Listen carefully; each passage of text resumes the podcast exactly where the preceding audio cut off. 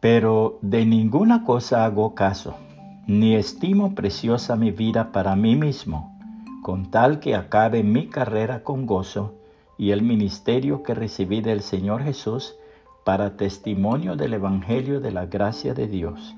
Hechos 2024, Reina Valera 1960. Uno de los hombres más ricos y poderosos de Brasil, Chiquinho Scarpa, hizo que el mundo se detuviera cuando anunció que enterraría su Bentley eh, de un millón de dólares para poder conducir con estilo en el más allá. Recibió mucha atención de los medios, en su mayoría negativa, y fue severamente criticado por el gesto extravagante y el desperdicio de un bien preciado. Alguien opinó, ¿por qué no donaría el auto a la caridad?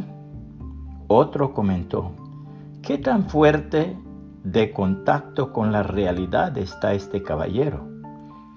Momentos antes de bajar el auto al suelo preparado para el entierro de su Bentley, fue entonces cuando hizo una declaración de que no enterraría su auto y luego reveló su verdadero motivo para el drama crear conciencia sobre la donación de órganos. La gente me condena porque quería enterrar un Bentley de un millón de dólares. De hecho, la mayoría de la gente entierra algo mucho más valioso que mi auto, dijo Scarpa durante un discurso en la ceremonia.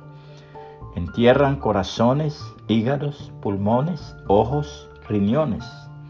Esto es absurdo. Tanta gente esperando un trasplante y los entierran con sus órganos sanos que podrían salvar tantas vidas. El apóstol Pablo sentía profundo dolor por la salvación de sus hermanos.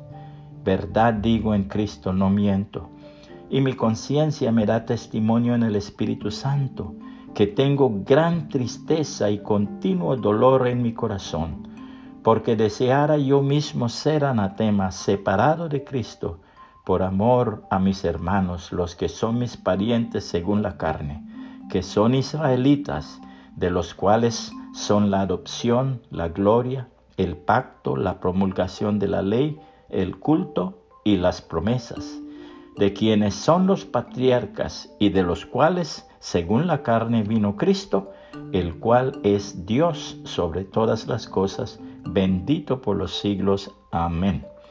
Romanos 9, 1 al 5, Reina Valera 1960. Puede compartir este mensaje y que el Señor Jesucristo le bendiga y le guarde.